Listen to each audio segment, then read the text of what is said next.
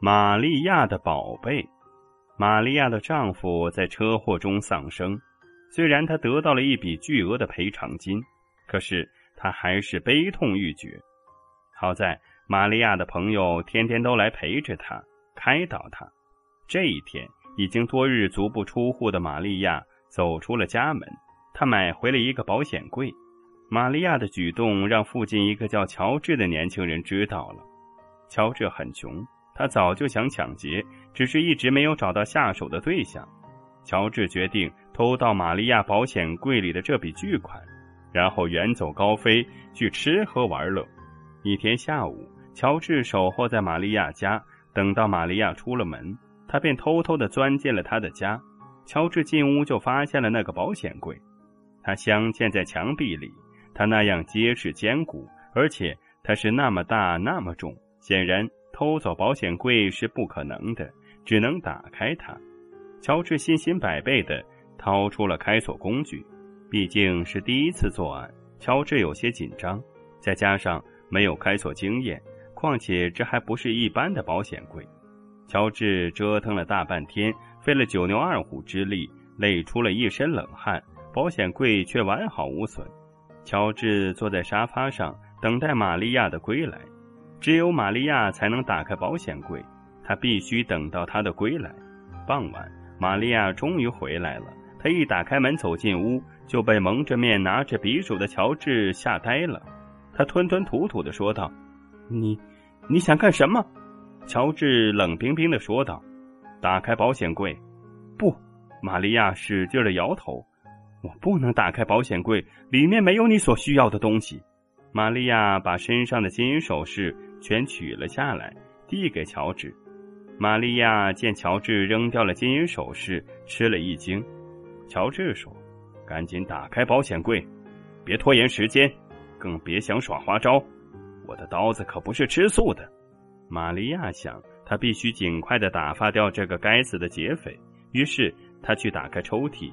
从夹缝里取出厚厚一沓钞票，递给乔治说：“这是十万美元。”十万美元，乔治心里一动。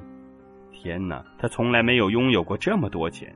可是他还是没有伸手。玛利亚肯花十万美元来打发他，那么保险柜里的东西肯定更值钱。这时，乔治更加激动了。玛利亚见乔治不接钱，一愣。知道这个劫匪不好对付，显然他是有备而来。他说：“你到底想要什么东西？”乔治说：“我就要你保险柜里的东西。”玛利亚说：“他对你毫无意义，但对我却无比重要。我不能把它给你。如果你嫌钱少的话，我还可以再给你。”乔治上前一步，把匕首横在玛利亚的脖子上，狠狠的说道：“赶紧打开保险柜！”我不想再跟你啰嗦，说着，乔治把匕首抖动了一下。玛利亚的心剧烈的跳动，但他却说：“杀了我吧！我不能打开保险柜，不能把保险柜里的东西给你。他对我无比重要，我不能失去他。无比重要？难道比你的生命还重要？”乔治迷惑不解。玛利亚说：“真的，他对你毫无意义。你拿着钱走吧。”玛利亚越是不肯打开保险柜，乔治就越想知道保险柜里放的是什么东西。他想来硬的恐怕不行，于是他建议玛利亚打开保险柜给他看看。要是那些东西真的对他毫无意义，他就不动它。玛利亚想了想，便同意了。现在只能这样了。于是他去找来钥匙，打开了保险柜。可乔治根本就不是一个守信用的家伙，他骗玛利亚打开了保险柜，就一头扑了上去，狠狠的一脚踢开玛利亚，赶紧抱出了保险柜里那个精致的小盒子，还给我，还给我！玛利亚一把抱住了乔治的双腿，这一抱把乔治摔倒在地上，他手中那个精致的小盒子也被摔在地上碎了，里面的东西也被摔了出来。乔治傻了眼，摔出来的是一封封信。他甚至看到了这样的字：“亲爱的玛利亚。”乔治觉得无比失望，他睁大了双眼，看到玛利亚含泪扑上前去捡拾那些信。他一封一封捡起来，轻轻拍掉上面的灰尘，然后紧紧的抱在怀里，像害怕再被乔治抢走似的。乔治终于问道：“为什么保险柜里的会是信？这些信有什么秘密吗？”